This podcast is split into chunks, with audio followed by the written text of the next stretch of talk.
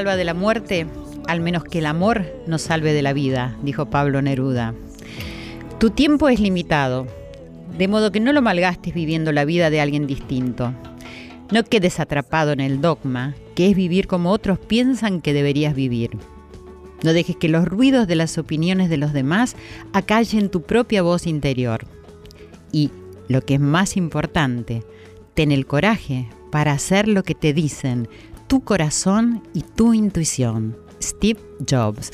Muy bienvenidos y muy buenas noches, queridos amigos, familia de Corazón Valiente, el poder de los valores. Comienza acá una nueva emisión de nuestro ciclo. Muy contenta, muy feliz esta noche de volver a encontrarnos aquí desde nuestra casa, Radio Nacional, la radio de todos, a lo largo de toda la República Argentina con sus 49 emisoras y a lo largo del mundo, sí, en tantos países, en todos estos países que se reúnen con nosotros el viernes cuando comienza el día, desde hace casi dos años ya, ¿cierto? Sí, para fomentar la práctica de los valores humanos como un camino hacia la evolución de la humanidad para fomentar el encuentro, que es tan importante, ¿cierto? Abrir nuestros corazones y ser valientes para enfrentarnos con aquello que quizás no nos gusta tanto, ¿no? De nosotros, que encontramos ahí dentro, así como aquello que nos gusta. Y por sobre todas las cosas, para reflexionar. ¿Qué vida queremos vivir?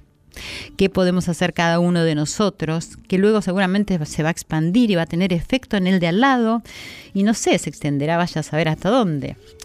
Sumándose a nuestro proyecto están siempre a nuestro lado Irene Rust como productora. hoy es el día del productor, así que muchas felicidades para Irene, para Ale Segade, también nuestro productor, y nos acompaña Javi Schiavone en la operación técnica y todos ustedes en un lugar que es el mismo lugar para todos, en los corazones. Hoy nos vamos a referir a un tema de actualidad relacionado justamente con los cambios, la educación. La educación en la sexualidad, la diversidad de géneros, los cambios de géneros. ¿Cómo se puede educar sobre sexualidad y sobre esta nueva sexualidad que está apareciendo cuando aún se está evaluando cómo educar, ¿no? ¿Cuánta preocupación hay entre los padres, entre los docentes, los sistemas institucionales de educación. ¿Qué pasa con esta ley de educación sexual integral? ¿Se aplica? ¿Los padres no la quieren? ¿Quieren monitorearla? ¿Tienen miedo? ¿Qué es lo que está sucediendo y qué es lo que tenemos que tener en cuenta a la hora de hablar con nuestros hijos, con los docentes, cuando se eligen las escuelas, cuántos interrogantes ¿no? que planteas lo nuevo. Y me parece que es lógico, porque siendo nuevo es desconocido y hay que empezar a bucear. Y como siempre digo, los adultos somos los primeros que tenemos que aprender para poder brindarles herramientas a los jóvenes y a los niños. Pero ¿cómo? ¿Cómo no? También sabemos que lleva un tiempo desandar hábitos, hemos reflexionado muchas veces acerca de eso y cuanto mayores somos, más tiempo llevará sacarnos esos hábitos y darle la bienvenida a lo diferente, a lo nuevo, digamos. En estos temas para mí es fundamental reconocer que lo nuevo está, que llegó, que existe, es así. Y entonces ver qué hacemos con esto que se ha incorporado a la vida, que ahí está. Leí, justamente investigando un poco para este programa, que para la Comisión de Derechos Humanos de New York existen 31 tipos de identidad sexual diferentes. Sí, y ellos mismos lo han publicado. No voy a nombrar todos, por supuesto, pero se sabe bastante acerca de la existencia, bueno, de hombre-mujer, biogénero, que se mueven entre los dos géneros, crossdresser, personas que se visten con prendas del sexo opuesto por momentos, drag king, drag queen, hombre que se viste y actúa como mujer y viceversa. Personas de sexo masculino o femenino, pero que tienen identidades y apariencias opuestas, bueno, y mucho más. En cuanto a las orientaciones sexuales, podemos hablar de heterosexual, homosexual, bisexual, asexualidad. Bueno, no sé, ¿qué se le enseñará entonces hoy en día a los niños en las escuelas? ¿Es lógico que los padres tengan miedo? ¿O que quieran ser ellos los que les enseñan? Ahora sabrán qué enseñar. Es cierto que el hogar y los padres son los primeros educadores, pero luego, ¿con qué se encuentran al ir a la escuela? Siempre también hemos reflexionado acerca de esto. ¿Habrá concordancia entre lo que reciben en sus hogares y lo que encuentran luego en las escuelas? Educación sexual, ¿no? En el año 2006 se sancionó una ley que es conocida como la Ley de Educación Sexual Integral, ESI se le llama, que aún hoy se encuentra vigente. ESI se define como aquella educación que articula aspectos biológicos, psicológicos, sociales, afectivos y éticos. Y la ley establece que todos los niños, niñas y adolescentes tienen derecho a recibir una educación de este tipo tanto en los establecimientos estatales como en los de administración privada, sin importar la orientación religiosa. Es decir, en todos los jardines de infantes, colegios primarios y secundarios del país. Sin embargo, en muchas ocasiones escuchamos a los alumnos decir que esta ley no se está aplicando, hecho que algunos docentes justifican también diciendo que no se encuentran capacitados para ello. Bueno, por este y otros motivos hay algunos sectores de la sociedad que reclaman no solo que se aplique esta ley, sino también su modificación. Lo que suscita voces en acuerdo y en desacuerdo. El punto clave de la reforma se da en los artículos 4 y 5, donde la ley actual permite adaptar el contenido dictado en las escuelas al proyecto educativo institucional de cada una mientras que en la reforma estas adaptaciones no se permiten. Quiero aclarar lo que es el proyecto educacional institucional. Es una gestión educativa que determina lo que sucede dentro de la institución. Esto tiene que ser revisado algunas veces y si se deciden hacer reformas hay que darle participación a los padres, a los docentes y a los alumnos. No sé si esto sucede de esta manera.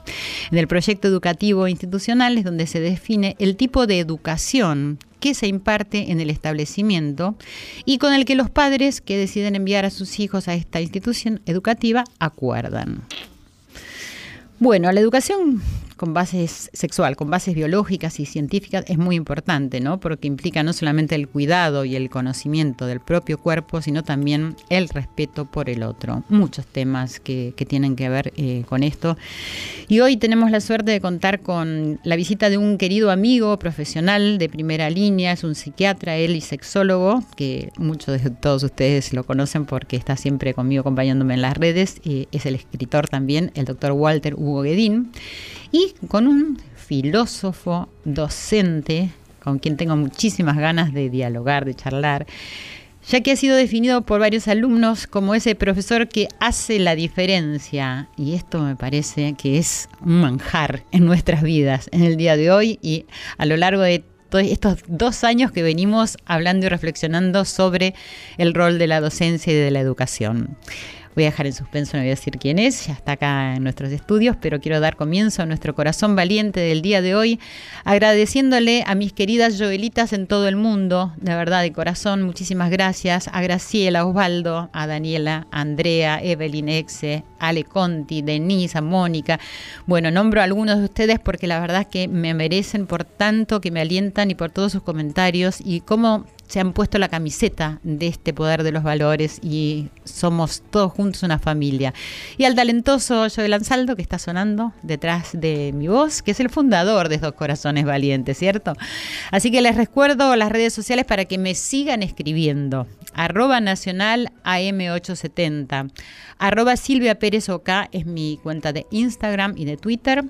Me pueden seguir en mi fanpage, que es Silvia Pérez Sitio Oficial. Nos pueden escuchar en, el canal 955 si tienen cablevisión. Si tienen DirecTV, en el canal 976 y si no, en radionacional.com.ar. Pero lo más importante es que se bajen el podcast. Ahora que aprendí esto que me encanta que es esa aplicación donde pueden descargar todos los programas y los pueden escuchar en cualquier momento y eso es maravilloso. ¿Viste? Que a veces querés decir, a ver, ¿qué era que habíamos dicho? ¿Qué era que habíamos reflexionado? Bueno, bájate el podcast. Ya venimos con nuestros invitados. Esto es Corazón Valiente, el poder de los valores.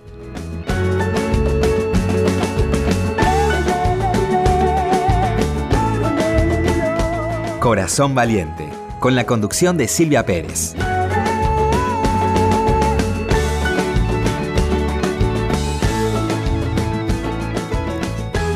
Y continuamos en Corazón Valiente en esta noche tan linda de diciembre, tan agradable, con todos estos cuestionamientos, con todas estas preguntas que nos hacen reflexionar. Bueno, y ya están nuestros invitados. Acá ya te presenté, Walter. ¿Cómo estás, Walter? muy bien, muchas gracias por la invitación. No, al contrario, muchas gracias, amigo de la casa, amigo de mi vida. Y bueno, esta persona tan, tan eh, rica como persona. Se llama Mariano Carou, es licenciado en Letras por la Universidad del Salvador, magíster en Literatura comparada por la Universidad de Valencia, es docente de Lengua y Literatura y de literatura alemana y es también de filosofía, tengo entendido, eh, y además es autor de Filosofía Gourmet. Buenas noches, Mariano, muchísimas gracias por estar acá. Gracias a vos, Silvia, por invitarme. No, al contrario. Bueno, vamos a, dar comienzo a esta charla amena que vamos a tener sobre educación, que es el, el tema para mí más importante en la vida, y voy a empezar preguntándote, Mariano, ¿cuál crees que es el objetivo de la educación? Larga así ella, ya de saque. Vos sabés que em, a veces uno se olvida que eh, etimológicamente educar significa sacar fuera. Eh, Educare. educar, ¿no? Ex, es sacar fuera, fuera de uno. Y, y como venimos yo creo que ya bastante, lo hemos dejado bastante atrás, pero todavía venimos y con resabios de un paradigma educativo donde la cuestión es vengo y te impongo mis ideas y repetilas. Entonces, en realidad, lo que estamos recuperando ahora, yo creo que, y, confío, y por eso me levanto todas las mañanas para, para seguir trabajando en esto, sacar lo, mejor de, cada persona. Eh, y, y, en el sistema educativo, eh, es decir, que se está transformando, reformando, ¿se tiene en cuenta esto que es fundamental que vos estás diciendo y que lo tenés bien claro? A ver, eh, Sonríe. Los papeles, sí, sonrío. Y, mi sonrisa puede tener un montón de matices, desde el sarcasmo hasta. Eh, a mí me dio como que desearía que sí. Claro, eh, en los papeles es cierto que muchas veces está presente y uno, la verdad, que yo tengo millones de colegas que están en, la, misma, en esta misma sintonía. Em, hay veces que no, hay muchas veces que no, y uno sabe que, digamos, como todo en la vida, tenés este, en cualquier rama de la actividad humana, en esta también tenés. Eh, tenés el, médico que salva vidas y el médico que lo único que quiere es enriquecerse, el abogado que trabaja por la justicia y que busca enriquecerse, y bueno, la docencia no te a enriquecer, pero en todo caso a veces es bueno por lo menos tener una salida laboral eh, inmediata y, y no, y tenés el docente de alma que... Vos sos un docente de alma. Yo considero que sí, sí, ya a esta altura, ya aparte y si no, un poco tarde para, para desatar el camino. Pero no, igual lo digo fundamentalmente porque, bueno, eh, yo te conozco a partir de, de, Luca y de Rafael Di Pascuale, mm, eh, que son los hijos de mi pareja, que, es decir, a, quienes vos les diste clase, y escuchar que, que, estos niños de 11 y 14 años, bueno, ya adolescente uno, eh, diga que este profesor hace la diferencia y te escucha, a mí, a mí, a mí me parece decir que, que es muy muy remarcable y que es necesario como conocerte y, que, digas, es decir, que yo quisiera saber, por ejemplo, qué es lo que ahondo cada vez que hablamos de educación. ¿Qué necesita el sistema educativo para que realmente tenga esa transformación hacia la que queremos llegar y la que puede realmente hacer que la vida de todos los ciudadanos sea diferente? Yo creo que lo que necesita es dejar de pensar tanto en, en estar siempre en la cresta de la ola de la última novedad tecnológica, pedagógica, de la última teoría y focalizar en, en, la pareja pedagógica, en, la relación docente-alumno. Em, a veces me toca explicar temas que la verdad hasta a mí me aburren y, y está en el programa, uno trata de darles una vuelta de tuerca para que sea lo más atractivo posible. Sabes que a veces hay contenidos que son significativos y a veces que no, pero muchas veces, eh, como nos pasa con otras cosas en la vida también, eh, el entablar un buen vínculo eh, hace que, bueno, que por lo menos la otra persona se predisponga mejor. Y que escuche Eh, eso. Y que escuche eso. Eh, pero sí, dejar de estar pendiente. A veces hay, uno está en el sistema educativo, hay novedades todo el tiempo que no, que ahora que no terminas de implementar un sistema, viene otro. Ahora nos está pasando, de hecho. Y, y perdóname, te hago un- una salvedad. En esto que decís, aquello que por ahí no es tan significativo, que tampoco a vos te parece Mm. tan interesante, ¿también crees que quizás no debería estar dentro de la currícula? Yo creo que hay veces, y acá voy a ser crítico, eh, hay veces que hay muchos docentes que se aferran a contenidos que más allá de que sean o no significativos, son bien estructurados y los dan de una manera estructurada porque es más fácil aferrarse a eso que empezar a, a, a zarpar mar adentro. Eh, pero creo que justamente eh, hay algunas corrientes pedagógicas que bueno van en la línea de trabajar más en proyectos, contenidos significativos, educar más este más para la vida en definitiva. Eh, pero muchas veces sí, lo que se ve es un énfasis en reforzar ciertos, ciertos contenidos a los que es más fácil anclarse. Eh, es como, Eso me sí. gustó, más es educar más para la vida, más que para ganarse la vida, que es lo que se educa, ¿no? Exactamente.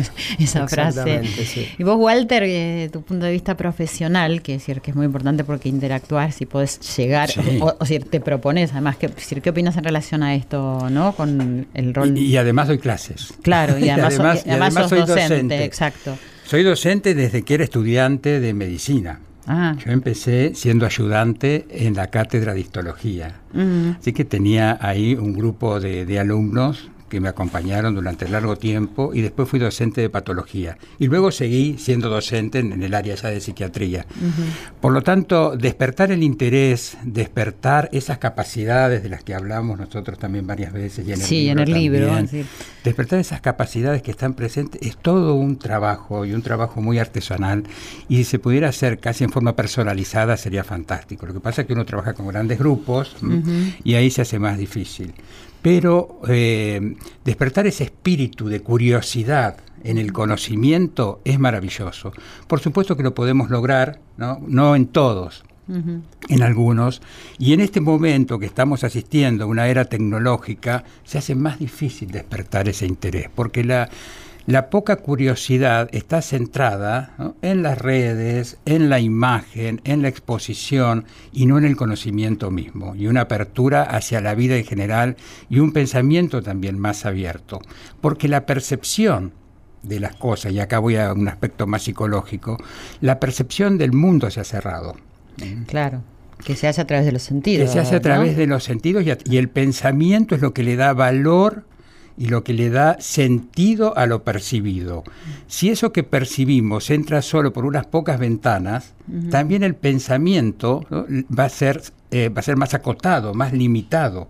En cambio, si tenemos un pensamiento mucho más amplio sobre nosotros mismos y sobre el mundo, bueno, entonces nos va a permitir tener un pensamiento mucho más rico. Y yo veo que ahí hay un déficit y cada vez mayor.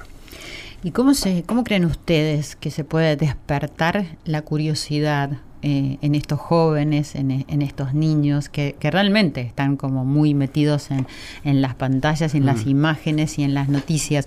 O si no, también pensaba yo, es decir, ¿cómo perciben después eh, todo lo que consumen en, en las pantallas, ¿no? Porque más allá del entretenimiento, también decir, eh, ven las noticias, eh, los videos de, del- de deporte. Ahora, ¿cómo después eh, em, lo, lo vivencian ellos? O sea, porque yo veo como que tampoco hay mucho diálogo, además de no haber mucha curiosidad. Entonces, Claro. ¿Cómo se puede despertar eso? Yo creo que un, algo que también está bastante olvidado de parte del, del campo docente es, uno, es tratar de ver cuáles son los códigos, los intereses de los chicos y uno meterse en eso, eh, porque a veces hay miedo mm, y por las dudas condeno de antemano, pero a veces nosotros no, no conocemos los códigos.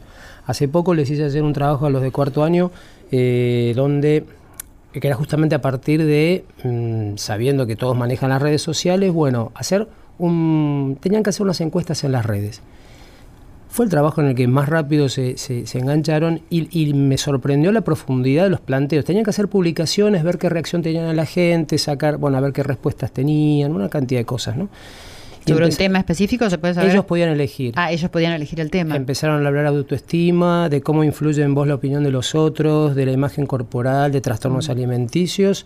Uno habló sobre zapatillas, porque sabes que le interesaba. Bueno, este, pero digamos, y, y la verdad que fueron muy entusiastas eh, porque vieron que, digamos, contenidos que estábamos viendo en- dentro del área de comunicación, eh, los podían aplicar a algo que ellos era, era cotidiano para ellos. Y al mismo tiempo les hacía mirar críticamente eso que a veces es simplemente pasar Que un está- dedo. ah, claro. Y mi interés también era ese. No Claro. era simplemente, a ver, con esto los engancho, sino, a ver. ¿Qué te pasa con eso? Claro, O sea, hay- ¿Por qué te mirarse ellos mismos. Exactamente, fue Claro. muy enriquecedor. Claro, muy bueno, enriquecedor. y ahí está la creatividad de parte Ahí- de Ahí, ahí está, eso es muy interesante lo que dice, Claro. porque eh, hablar o usar un tema vigente para los adolescentes o para los adultos es la forma de entrar y no quedarse en el tema. Por ejemplo, si hablamos de deporte, bueno, es, podemos hablar de deporte, sí, pero hablemos también de, de- de la pasión, hablemos de la rivalidad, hablemos de la ira, Totalmente. hablemos del compañerismo, ¿no? Sí. hablemos de valores. Eso va a disparar ¿no? y va a abrir la posibilidad de abrir de tantas cosas para Claro. hablar y para Mira, discutir. te pongo un ejemplo que me ha traído algún dolor de cabeza con unas personas que eh, en las lenguas clásicas había un circunstancial. ¿Se acuerdan de los circunstanciales? Sí. Los voy a hacer viajar en el tiempo. Bueno. había un El título nos acordamos, por lo menos no nos hagas hacer práctica. Está en un cajón ahí archivado. Eh, había un circunstancial que se llama circunstancial de hostilidad. Era en las lenguas clásicas, ahora ya casi no se usa, porque claro, todos los textos de, qué sé yo, en latín, en griego, eran de guerras y qué sé yo. Y ustedes vieron que cuando, y ahora con el tema del fútbol, eh, River contra Boca, Independiente Ahí contra está, sí. Racing, entonces yo les dije, ¿acá corresponde usar un circunstancial de hostilidad? Bueno, pero, pero que son enemigos, son... No, bueno, en realidad eh, no, claro. eh, ¿Y que, por qué palabra la podríamos reemplazar? Yo uso muchísimo el deporte, sobre todo que a veces, Claro. bueno, a veces trabajando en colegios Sí. de varones, Claro. uno- en uno de los colegios de trabajo es solo de varones y otro mixto. Eh, entonces está pendiente. Y, y creo que es, eh, es eso también, es, es ver que en realidad eh, si no te estoy educando para la vida y para que vos salgas y no termines, voy a poner el ejemplo obvio de estos días, arrojándole una piedra al que piensa distinto o al que defiende otros colores que tuyo, entonces la verdad que fracasé. No, no, no- Es una cosa. oportunidad excelente esto que pasó con Boca River Sí, para sí. el aprendizaje. A mí me pareció que es una, Lo sé, una sí. oportunidad maravillosa porque no se trata de, No, de no. un equipo y No, del otro. no. Y, y me parece fundamental poder hacerles ver eso Sí. a los chicos porque a primera No, vista suena no a, Sí, A rivalidad. Claro, a Claro, rivalidad entre equipos y es más que comportamiento No, humano, Claro. sin, sin ninguna duda, Tendría ¿cierto? que ser con, juego con el otro, este, me divierto con el otro. Eh, sí, la verdad que fue, un- yo creo que muchos lo hemos usado en estos días porque era un tema que estaba instalado y que creo, quiero creer que, que sí, que Sí, el tema siempre es para mí el de los padres, ¿no? Hmm. Sí. claro, porque es decir, eh, una parte es la de los docentes educando, pero como bien yo decía, siempre la educación parte de los hogares, ¿no? Y de lo que pasa con los Sí. padres. Y bueno, y los padres tienen un montón de Ni historia. a- Ni, hablar cuando ves a, a los padres, eh, cuando los hijos juegan, aunque sea fútbol 5, Sí, sí. pero poseídos como si se estuviera jugando la final de la Champions y que el chico Sí. fuera a ser comprado por el Barcelona esa misma tarde. Decís, pará, pará un poco. Tal Sí, cual. sí, sí, sí. Las, las expectativas, las expectativas Sí, de los padres. Y, y casos de violencia. ¿Y quién educa a esos padres? ¿Quién podrá educarlos? Bueno, esos padres son el resultado ¿no? de una educación, También. ¿no? de una educación y yo creo De que épocas, ¿no? de También. épocas, de, De- generaciones, de, de- de- de modelos de vida, porque también son estereo- estereotipos, ¿no? La cultura crea estereotipos, formas de vivir que hay que adecuarse. Si uno no lo, no lo critica, o no lo pone, no lo discute o no lo cuestiona, uno incorpora ese modelo. Entonces, bueno, yo creo que este modelo es así porque la mayoría lo hace o es exitoso para la mayoría. Y nunca se cuestiona. Por eso es importante romper, cuestionar, ver si hay realmente una participación de uno en eso, si hay un deseo de hacerlo, uno incorpora nada más que un estereotipo y no, nunca se ha cuestionado. Sí. Y, y entonces acá me parece importante que la educación tiene que, que permitir. Y a veces los niños ¿m? o los, los adolescentes que tienen este pensamiento más crítico, más abierto, cuestionan a sus padres, Sí. y eso muchísimas veces, y en este momento lo, lo vemos, como cuestionan esas formas estereotipadas, como seguramente nosotros también lo habremos hecho con nuestros padres Claro. Y de esta generación, pero más ahora, porque yo creo que la amplitud de temas, de modelos, de posibilidades, llevan a, a que los jóvenes, ¿sí? niños, niñas, adolescentes, cuestionen o por lo menos pongan en el tapete ciertas eh, formas o modelos que son transmitidos por las familias. Y también porque saben mucho más porque hay muchísima información, ¿no? Eso, hay Casi mucha como hay exceso de información, entonces eso hace que ellos también tengan eh, elementos para ir a, a Exacto, por eso discutir. la educación yo creo que debe apuntar ¿no? a que esto no se limite, a que esto realmente permita que estas cabe- cabecitas jóvenes puedan ampliarse ¿no? y puedan tomar ¿no? el máximo de conocimiento que puedan. Y que puedan dialogar y que no tengan Sí. miedo. Y bueno, y ahora vamos a, antes de ir a la pausa, voy a anunciar que vamos a hablar de todo esto que estuvimos este, preguntándonos en la introducción, que tiene que ver con este cambio tan importante que es que se puede hablar de las orientaciones sexuales y de la diversidad de género y que esto es algo nuevo para todos, para los adultos, para los docentes, para los padres, para, Para los todos. niños. Entonces, vamos a una pausa y ya volvemos con más Corazón Valiente. Corazón Valiente, segunda temporada en Nacional. Continuamos en Corazón Valiente. Empieza a vivir.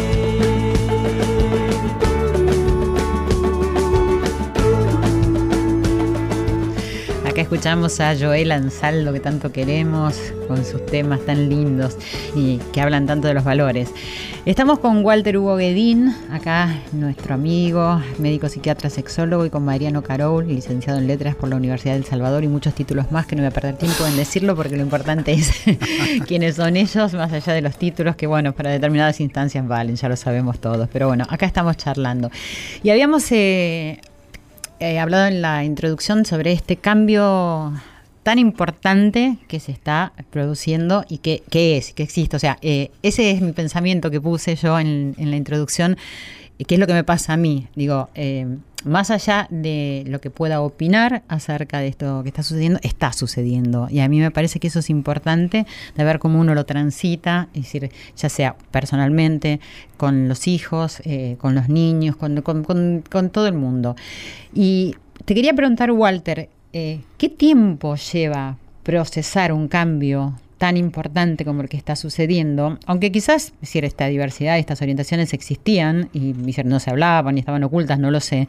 ¿Qué tiempo y es decir, cómo se procesa? ¿Cómo crees que se va a desarrollar? Lleva, lleva su tiempo, desde el punto de vista, te diría, psicológico y psiquiátrico, como para ejemplificar el tiempo desde la década ¿sí? del 80, prox- fines del 70 aproximadamente, que se saca de la clasificación, la homosexualidad, la clasificación de enfermedades mentales, la homosexualidad, y luego, ¿no? con el paso del tiempo, hasta el año 2013 se saca la- los trastornos de identidad de género como patología. Así que vemos cómo hay un tiempo en que las sociedades, en este caso, que dicen que es lo enfermo Claro. y que no, eh, se, han- se toman su tiempo bueno, para determinar, eh, sacar de un manual ¿m? Patologías que se consideraban ¿no? eh, pasibles de tratamiento y aún de abordaje farmacológico. Claro, claro. Por no hablar de otros Claro. abordajes como la terapia electroconvulsiva o electroshock, ¿Se hacía que eso? también... ¿no? ¿Se hacía eso? Sí, se ¿Ese- hacía ese eso. tratamiento? década- Ah, sí, no lo entonces, bueno, cosas terribles. Por lo Claro. tanto, lleva su tiempo. Pero desde el punto de vista social, creo que estamos viviendo tiempos bastante vertiginosos y acelerados donde, donde se pone en conocimiento toda la diversidad. ¿m? Todas las posibilidades que da la sexualidad y creo que, que va a ser más acelerado en este último tiempo por las redes, por la Quizás porque difusión, todo va más rápido, por ¿no? la por la visibilidad que quieren, pero la ley eh, en realidad y el programa de educación sexual integral es integral no solo porque integra lo diverso, sino porque considera otros aspectos de la sexualidad que son tan fundamentales como lo biológico Claro. aspectos psicológicos, eh, espirituales, Claro. también valores Afectivos. Afectivos que construyen la sexualidad, porque la sexualidad es una parte de la personalidad. Claro. Entonces, si es una parte de la personalidad, es singular, es única. Todos vivimos de diferente manera nuestra sexualidad. Sexualidad. Aunque existen patrones o eh, modelos generales, Claro. el- el- la esencia es la singularidad, es lo propio.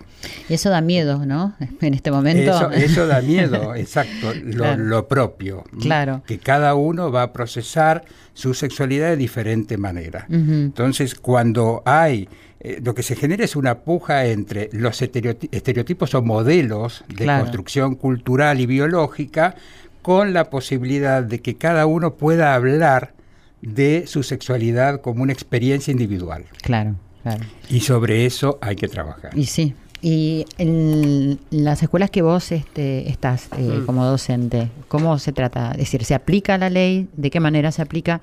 Eh, desde hace muchos años, en realidad, se eh, en todos los colegios se ha venido haciendo algunas cosas mm, más nacidas de la buena voluntad, ¿no? En algunos casos muy bien encaradas, en otros casos menos felizmente. Eh, en, digamos, en general, ¿no? Te digo, Sí, sí. por varios colegios que he trabajado, o gente que conozco, o bueno, cosas que uno se entera.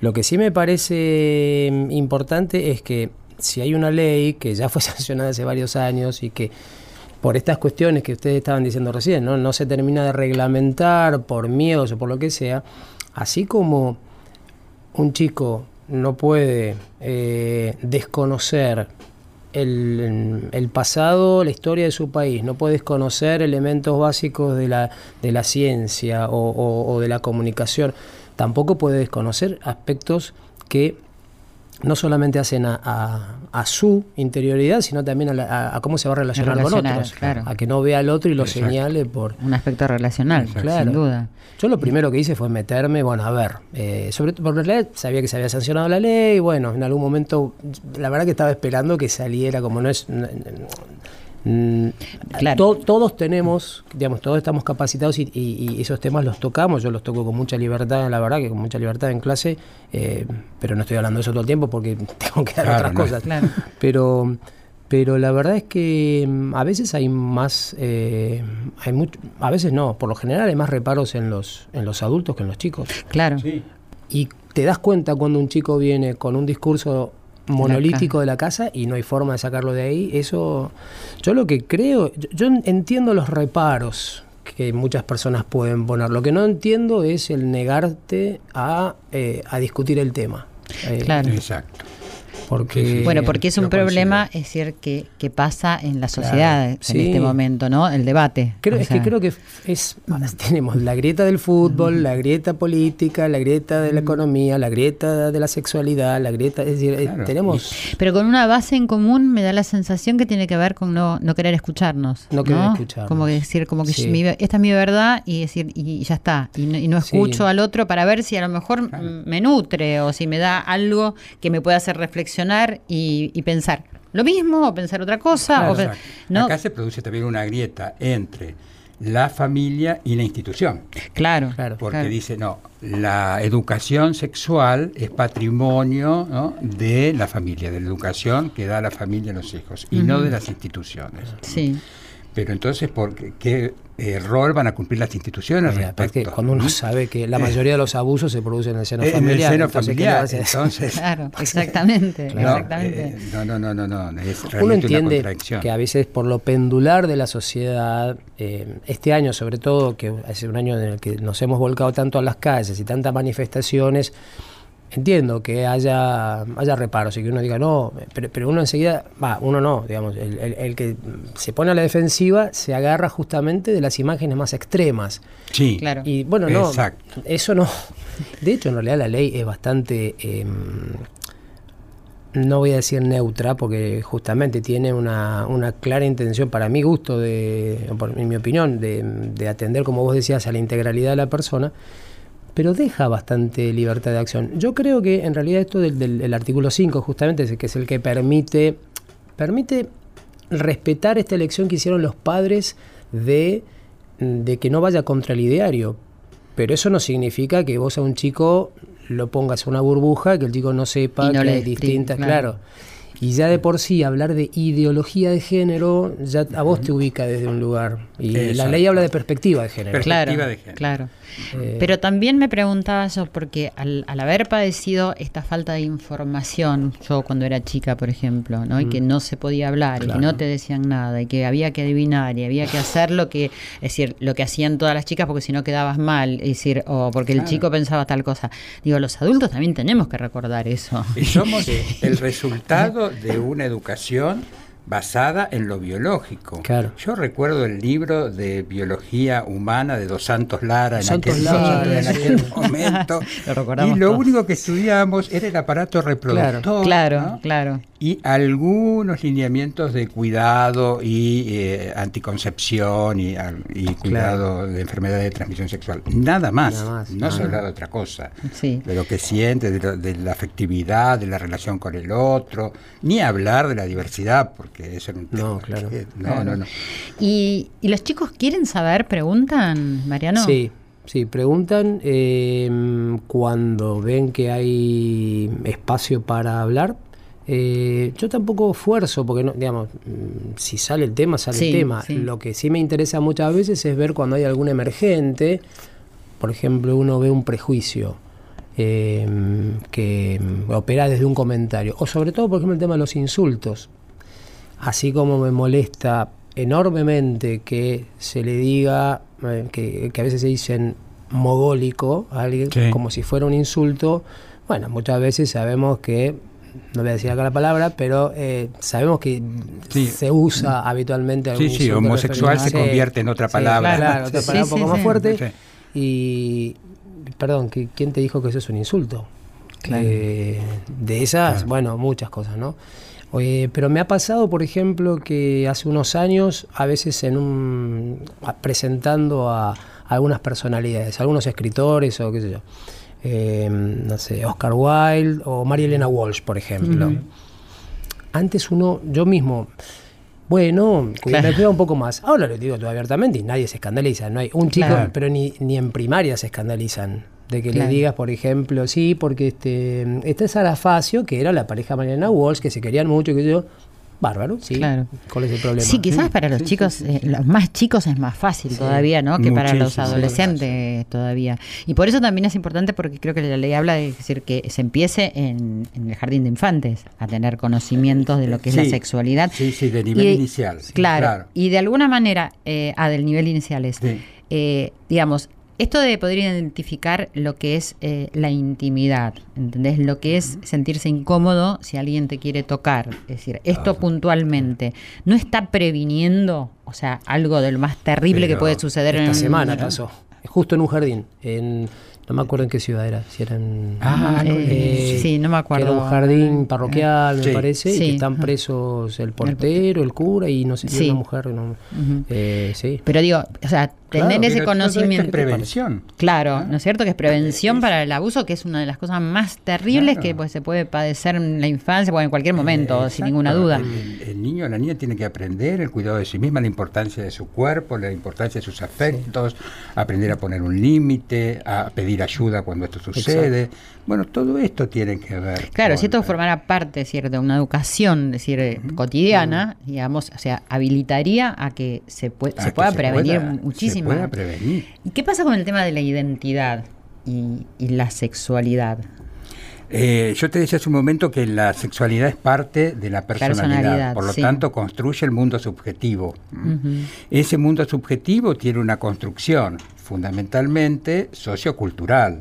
Por eso la discusión está también entre los biologistas y los culturalistas o los socioculturalistas y el concepto de género. Desde lo biológico, el concepto de género se basa en macho, hembra, varón, mujer. Ahora, desde el punto de vista de perspectiva de género, ese concepto se abre a cómo la persona, de ahí que la sexualidad es singular, se autopercibe. ¿m? Se autopercibe varón, ¿no? mujer o trans ¿m? o bisexual, bueno, depende también el- su género y la orientación. Entonces ahí se abre todo un abanico de posibilidades. Sí, muchísimas, ¿no? Muchísimas posibilidades que forman o forman una, una especie de colectivo o de grupo ¿no? que tiene su militancia para, ¿no? para poder adquirir vi- visibilidad y además para que pueda tener un reconocimiento social y no sean discriminados. Pensemos que eh, las personas, por ejemplo, transgénero, tienen una expectativa de vida muy corta, Ah, no aproximadamente de 40 a 45 años. Ah, no sabía. por los travesticidios, ¿sí? Por la vida, ¿no? Ajá. la vida que Sí, llevan, claro, la prostitución, claro, claro. abuso. Bueno, todo esto ¿no? determina no solamente eh, una, una forma de deterioro social, sino la posibilidad de que esa persona se muera. Y además la discriminación que sufre. Claro, bueno, eso ni hablar. Bueno. Bueno, a, a eso igual creo que va este movimiento que está sucediendo, es decir, a que mm, se haya inclusión. Pero me quedé pensando en esto que decías, de, lo biológico y cómo se percibe una persona. ¿Qué hay en el medio de eso? Así. En el medio de eso está, en el medio, en el medio hay una transición ahí. Sí. Me, que- pre- me- que- me pregunté, La caja claro. de los aviones.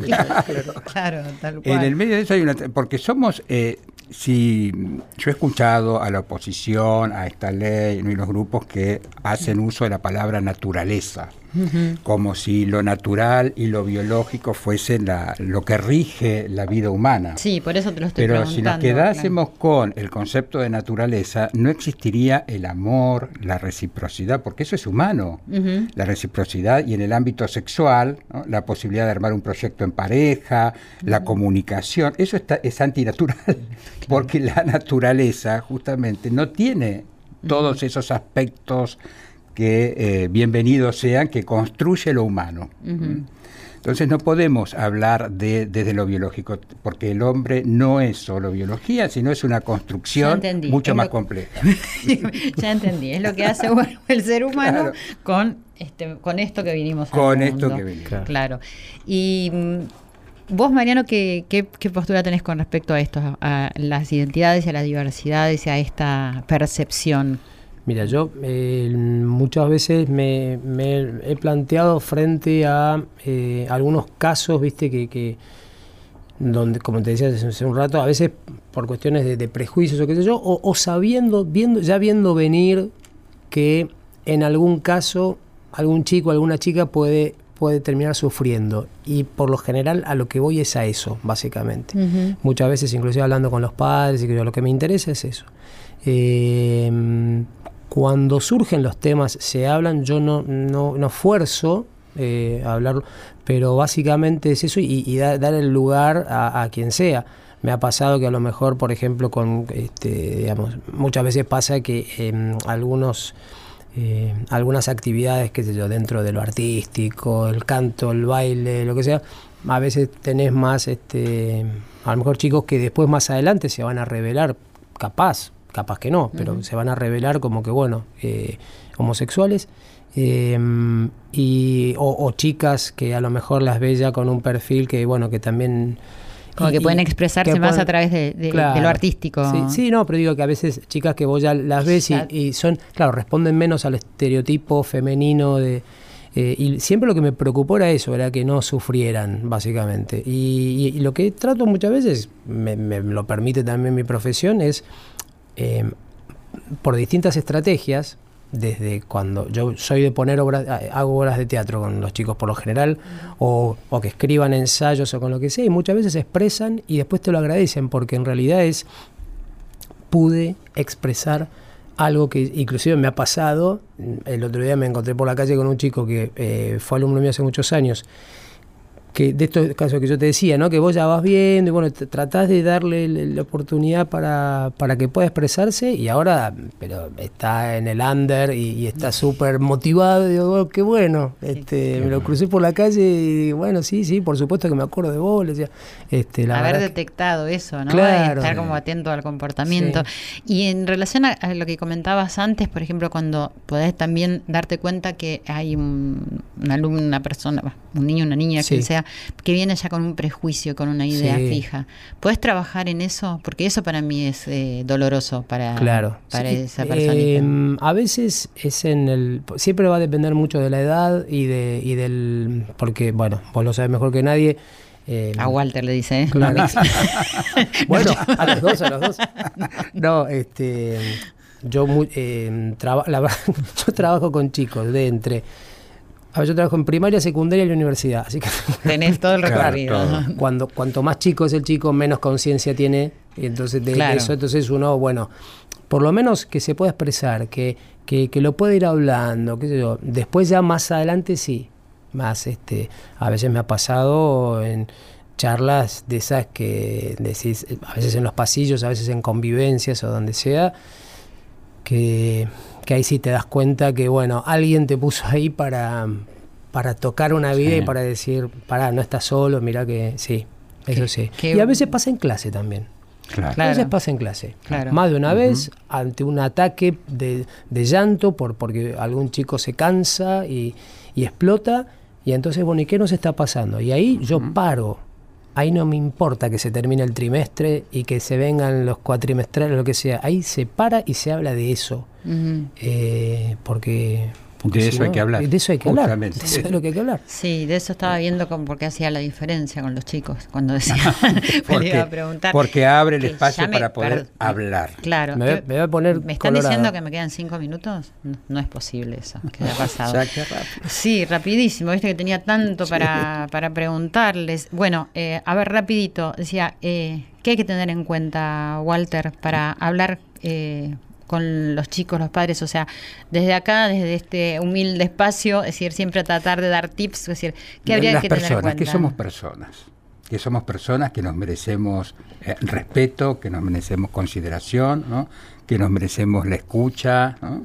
también la confirmación, la comprensión, la tolerancia, el reconocimiento, fuera de toda categoría o de toda orientación. ¿Cómo se gana la ¿Mm? confianza de un niño? con la comunicación, acercándonos, hablando, como dice Mariano, generando un espacio para poder hablar. Y esto en temas sexuales, en temas de bullying, en temas, bueno, que en el, en el ámbito de, de las clases y fuera de las clases se da eh, constantemente. Poder hablar, porque es la única manera de poder recuperar la persona ¿eh? que se encuentra bajo ese prejuicio ¿no? y esa, esa forma de, de pensar en contra del otro, del aspecto del otro.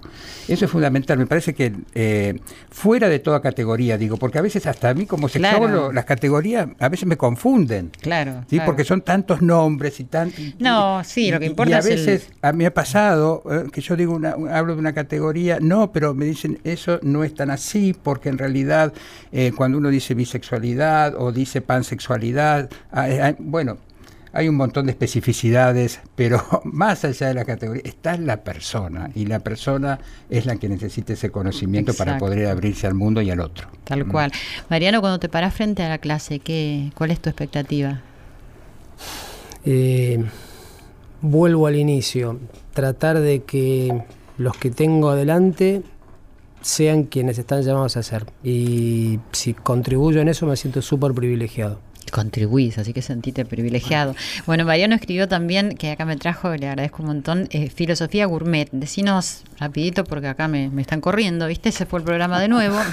Voy a tener que invitarlos a los dos de nuevo. ¿Qué es Filosofía Gourmet? Es una lectura filosófica, sociológica y un poco humorística del, del menú de los argentinos. Eh, el subtítulo dice una gastrosofía. Decir, Apuntes para una gastrosofía rioplatense. Una sabiduría ligada al estómago.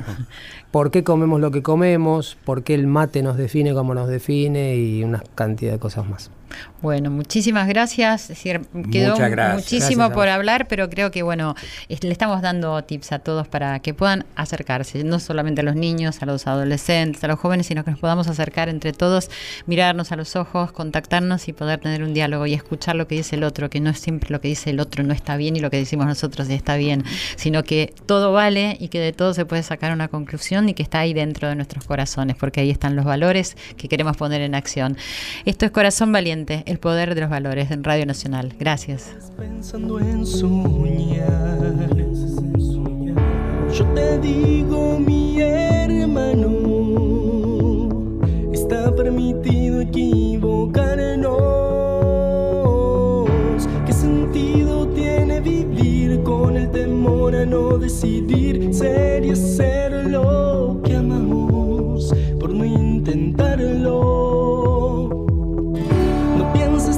siente más, es el secreto para avanzar.